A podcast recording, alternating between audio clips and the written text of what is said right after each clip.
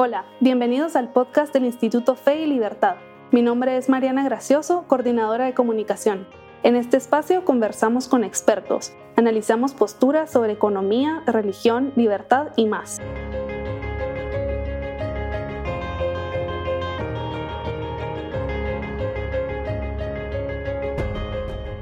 Bienvenidos a un nuevo episodio del podcast. Hoy me encuentro con Jesús María Alvarado. Él es miembro del Instituto Fe y Libertad y también nuestro director del programa de seminarios Civilización y Perspectivas. Hoy vamos a hablar con él sobre el nuevo seminario que va a dirigir titulado Hemos perdido el sentido común, Edad Media y Constitucionalismo.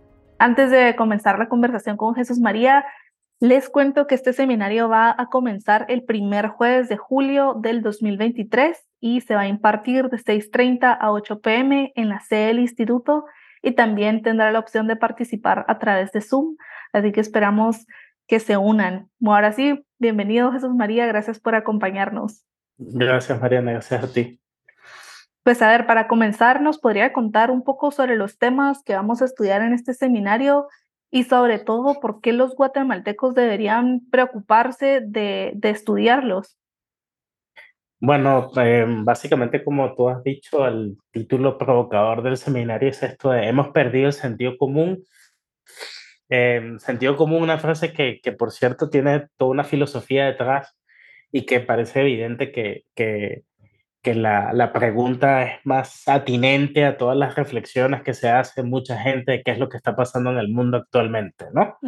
eh, eso por un lado. La otra cuestión es procurar un poco seguir la línea de secuencia del seminario desde que se ha fundado, de ofrecer un espacio de discusión y de diálogo, sobre todo en sociedades latinoamericanas, pero en particular en Guatemala, donde ese diálogo yo creo que se ha truncado por muchas décadas. Y entonces no hay espacios suficientes de diálogo entre eh, voces más o menos eh, discordantes, sobre todo incluso, y que se pueden llegar a, a ciertos consensos o acuerdos mínimos, aunque sea suficiente. Eso, eso por un lado. Eh, también respondiendo a tu pregunta, el seminario del año pasado, eh, que se tocó el tema de constituciones en crisis, abordamos muchas la actualidad y dado que en el instituto nos preocupamos siempre por los fundamentos, pudiéramos ahora poner un, un retrovisor, ¿no? Entonces, uh -huh. que, que, quizás es lo que se ha perdido en toda esta coyuntura y que a lo mejor seguir en la coyuntura no nos va a ayudar a, a mejorar el barco o a enderezar el barco hacia la vía. Entonces, nada mejor que ir a la Edad Media, es un periodo que no es que el que vamos a discutir filosofía de la Edad Media, para eso se lo dejamos al profesor Moris Polanco, que es uh -huh. miembro del instituto, sino que vamos a aprovechar también es algunas de las peculiaridades jurídicas y políticas de la Edad Media y su importancia para el constitucionalismo. Uh -huh. y, y, por último, lo que tú decías, ¿qué tan importante puede ser eso en Guatemala? Bueno, tan importante como muchas, como muchas de las instituciones que la gente cree que son instituciones muy recientes, muy modernas, bueno, hunden sus raíces en la antigüedad. Y nada mejor que ir a, a sus fundamentos. Y sobre todo ni siquiera en la antigüedad clásica, en la Edad Media. Ahorita me mencionó dos, dos, puntos que me interesaría profundizar. Primero, eh, el año pasado nosotros realizamos este eh, seminario sobre constituciones en crisis. Eh, ¿Podría explicarnos primero por qué se dice que, que el constitucionalismo en la región y en Occidente, tal vez en general, atraviesa por una crisis? Hay dos cuestiones aquí interesantes. Eh, en primer lugar, creo que eh, cuando hablamos de constituciones en crisis, muchos están hablando de la situación de actualidad, Mariana. Entonces uh -huh. es el declive del Estado de Derecho, la politización de la justicia, eh, la instauración de regímenes autoritarios, eh, las violaciones de derechos humanos, las claudicaciones de las libertades económicas, eh, una especie de lo que llaman algunos populismos, en fin, hay, hay mucho de eso, pero, eh, y la pregunta era en ese seminario, bueno, ¿esto es una tendencia? ¿Es una tendencia regional? Eh, ¿Cuáles son esos elementos?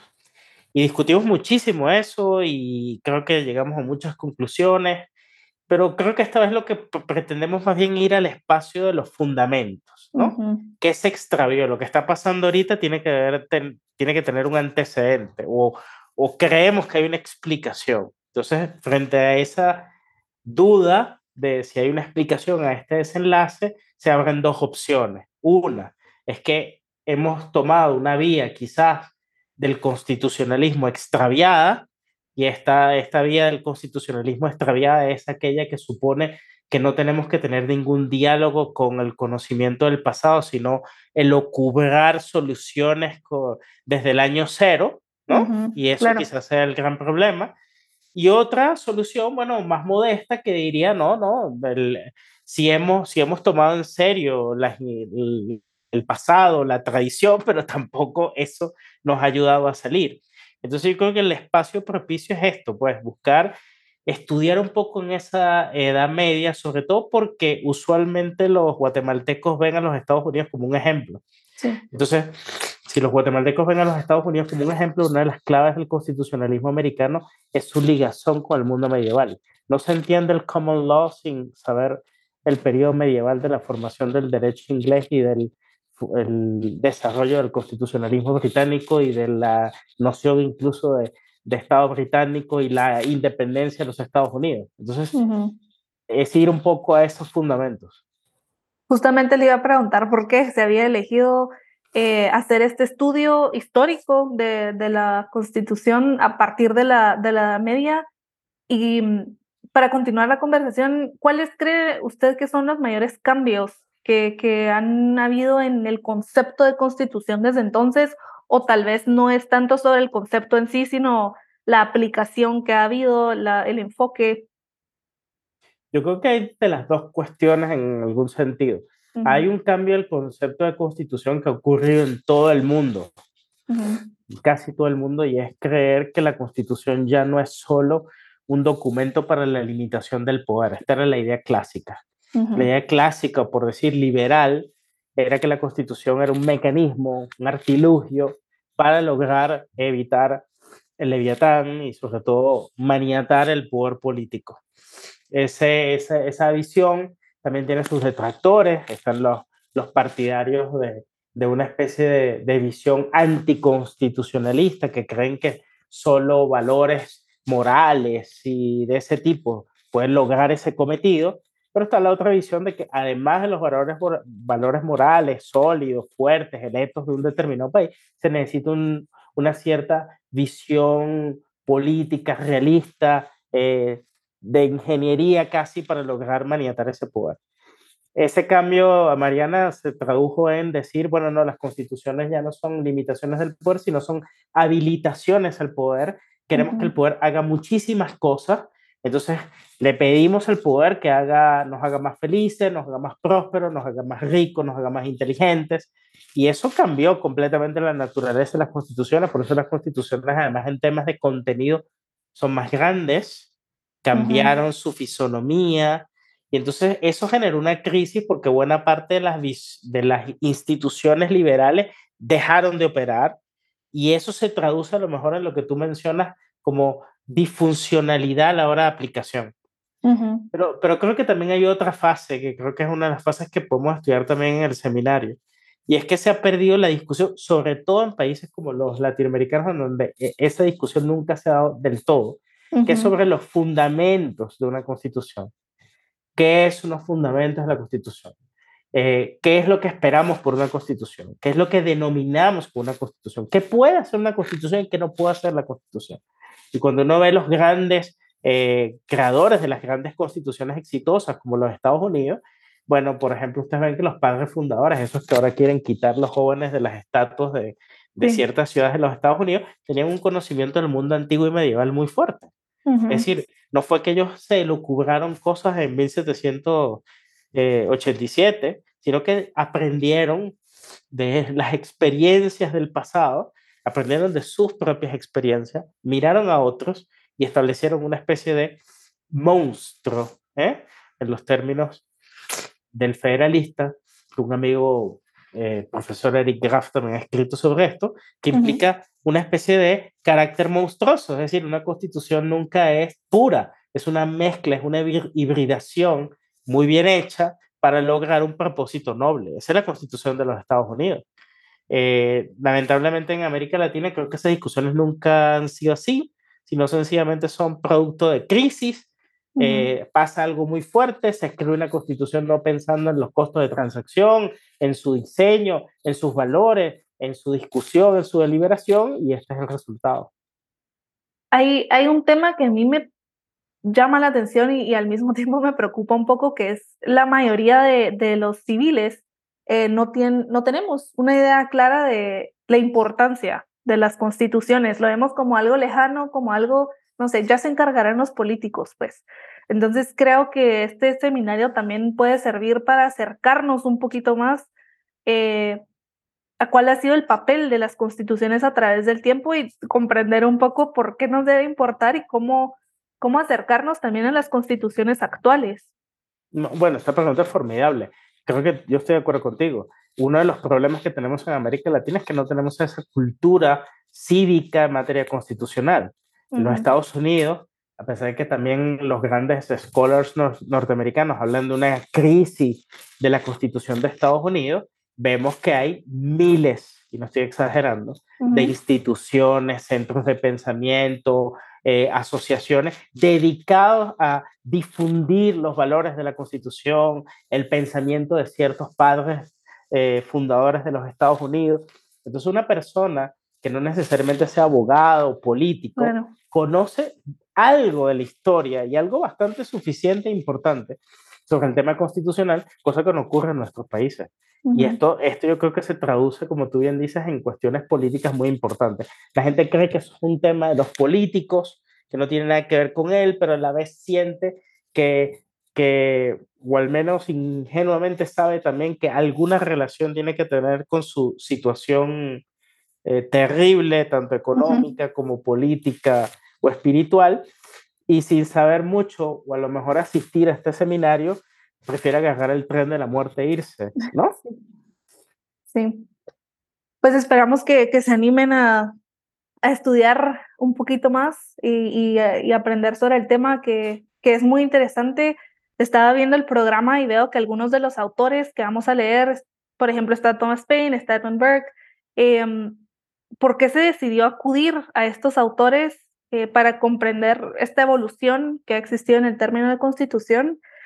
Y también para comprender los, los movimientos actuales del conservadurismo y el progresismo. Bueno, creo que también excelente. Buena parte de estas cosas, por ejemplo, en una universidad no tienes tiempo suficiente de abordarlas. Eh, usualmente en las universidades hay que cumplir con un programa y este programa es satisfacer unos ciertos contenidos y y estas cosas requieren su tiempo, su, su, elaboración, su contexto. Y en ausencia de lo que tú decías muy bien, de una cultura constitucional base, el estudiante casi viene a la universidad, imagínense, por ejemplo, en derecho, casi con cero conocimiento de nada constitucional. Entonces, eh, pero cuando dijimos en el seminario, tanto la profesora Carol Ríos Rodríguez como yo, eh, y con ustedes ahí en el instituto, decidimos, bueno, vamos a hacer la edad media Aquí entonces hay una decisión. Y es que la Edad Media es un periodo complejo, eh, los textos muchas veces en el mundo anglo están en inglés bien complejo, en latín, eh, es decir, hay una cantidad de complicación. Entonces, una manera también de atraer a público joven, porque quisiéramos público joven también en el seminario, es plantear este debate, ¿no? Entre Burke y Payne, que básicamente es un debate que algunos han denominado, yo creo que sin exageración, el gran debate. El gran debate en el sentido de que allí se van a eh, bifurcar dos grandes vías, ¿no? Una vía que pudiéramos llamar conservadora y una vía más o menos progresista. Dentro de un ambiente liberal, diría yo. Es que no entendamos aquí que la bifurcación de Paine va a llevar al marxismo, porque Paine era bastante defensor del mercado, por cierto, pero dentro del ambiente liberal. Entonces yo creo que tiene mucho sentido cuando tú dices, por ejemplo, la afirmación al mundo anglo liberals y conservatives, ¿no? Entonces creo que es una buena estrategia para por lo menos agarrar estas dos figuras tan descollantes del pensamiento, eh, que están más o menos ya en los albores de la modernidad y que toman ideas antiguas, sobre todo más Burke que Paine, y ver cómo, cómo dos personas coetáneas pueden tener tan pensamientos diferentes, eh, batallas más o menos comunes y diferencias tan brutales, Burke, defensor de la monarquía, Paine, un destructor de la monarquía, eh, Burke defendiendo la constitución histórica, que es una constitución no escrita, Paine llamando una constitución escrita, eh, Burke odiando la Revolución Francesa, Paine participando en la Revolución Francesa y defendiéndola, eh, Burke hablando de la religión y Paine también hablando de la religión, pero con, aplicando aquí la razón. Eh, creo que es un debate formidable para entender no solamente los dos temperamentos y poner, como tú bien preguntabas, como una especie de eh, teatro operación donde se pueda ver qué pasa si se cortan los lazos demasiado con el periodo medieval, como pareciera insinuar Paine, ¿no? Y qué pasa aquí quizás también si se eh, adora la tradición y no se quiere hacer ningún cambio como, como de alguna manera también insinuaría Burke, o un cambio muy poco trascendente, ¿no? Claro. Y como usted dice, encontrar los paralelismos con, con lo que está sucediendo actualmente. O sea, es un, es un debate que continúa a través del tiempo, eh, obviamente con distintos objetos y sujetos, pero, pero que es una lucha que permanece en el tiempo. Sí, totalmente. Hay un paralelismo interesante, por ejemplo, ahorita con lo que, lo que va, a haber una coronación en el Reino Unido, ¿no? Es cierto, va a coronar el, no, Paine se reiría de esto, diría, en 1791 ya había dicho que esta monarquía debió dejar de existir con argumentos muy sólidos, ¿no? Y fundaron así los Estados Unidos y Thomas Paine llega a decir, George Washington vale 10 veces más que cualquiera de estos reyes, ¿no? Pero, pero bueno, y ahí el América, creo que Paine logró más influencia en los Estados Unidos, pero Burke quizás diría, miren, pero aquí la monarquía se quedó y se quedó porque a lo mejor Inglaterra no es los Estados Unidos, a pesar de que hablen el mismo inglés, eh, que a pesar de que tenga algunas tradiciones, no es el mismo, no es la, no es la misma situación geográfica, la misma temperamento, etos, son pueblos diferentes. Y eso quizás lo podemos aprender nosotros también como latinoamericanos. hablamos quizás el mismo español que los españoles, más allá de nuestros acentos, pero no somos España. Claro, claro. Y mm, para continuar un poco con el programa, sin, sin spoilear demasiado, eh, vi que se va a estudiar el caso Bonham. ¿Por qué se incluye en el programa y en qué consiste un poco este caso? Bueno, porque últimamente también vemos, eh, eh, quizás en la actualidad, esta, esta idea eh, que tú mencionas, por ejemplo, un guatemalteco, cómo le interesará el tema de la constitución, verá que ahora la constitución todo se resume a los jueces, ¿no? Y eso, eso tiene también su, su, su fundamento, ¿no? los Estados Unidos tienen un culto fundamental por los jueces, eh, casi que la materia constitucional se agota en la interpretación que hacen los jueces, la Corte Suprema es como una iglesia eh, con autoridad interpretativa para ese texto, pero también vemos que en los propios Estados Unidos ha habido históricamente unas críticas a esa visión. Es decir, nunca ha sido, no es que ha sido eso una cuestión eh, indubitable, eh, exento de críticas. Ha habido personas que han dicho que la Constitución, en resumen, es un documento que debe ser interpretado por todos, por the people, por el presidente, por el Congreso. Y ahorita estamos viendo cómo eso impacta, ¿no? Eh, y el caso Bohan Case es un caso que surge en Inglaterra. Es la primera vez que un famoso juez, juez Cook, em, van de alguna manera minando los poderes regios a través de interpretaciones, apelando al derecho natural, apelando a la, a la, equidad, apelando a la razón, a todo un artilugio que, que es muy, muy peculiar de la tradición del natural law, y entonces eso significa que el constitucionalismo tiene esta parte polémica y es que también históricamente tiene esta cuestión de irse a principios que no están de alguna manera expresos como técnicas o, o argumentos para maniatar el poder. Pero esas técnicas a lo mejor no bien entendidas pueden ser utilizadas también en un sentido perverso, pueden ser utilizadas también para afianzar poderes despóticos, que es un poco lo que estamos pasando, ¿no? Claro.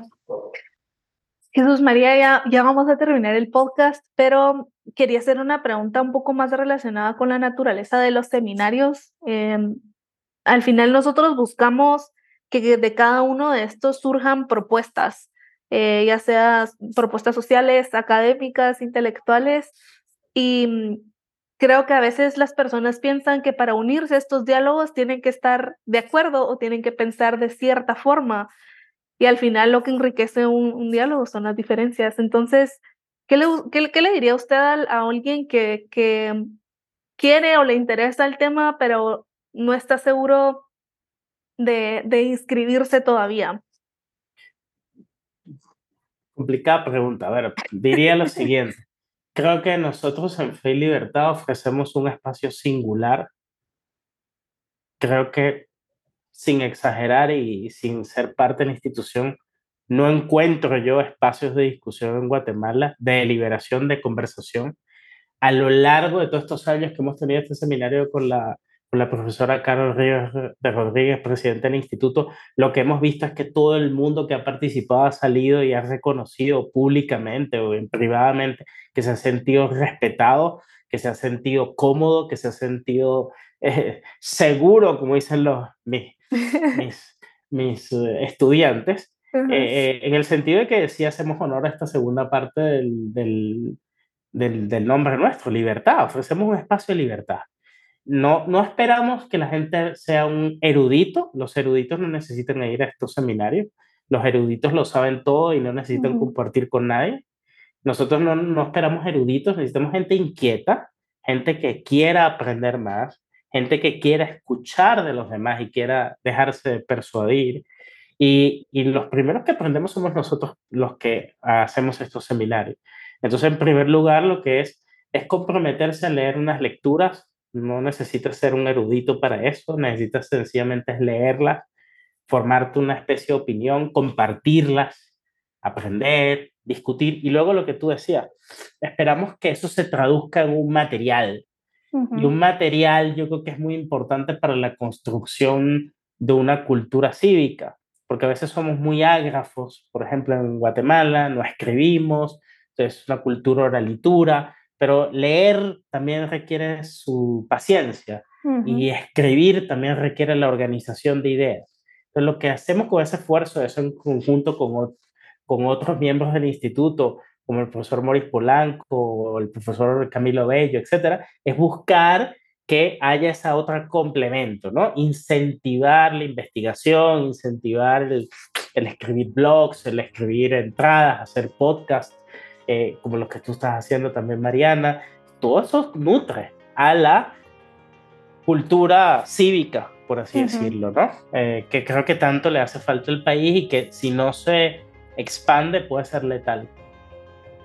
Bueno, pues muchísimas gracias Jesús María. Nos veremos en unas semanas en el seminario y los invitamos a todos a participar en él. Em, se llama hemos perdido el sentido común, Edad Media y el constitucionalismo y vamos a comenzar el primer jueves de julio. y Le vamos a impartir de 6.30 a 8 pm. Pueden solicitar más información eh, escribiendo a academia.feilibertad.org. Muchísimas gracias y nos vemos a la próxima.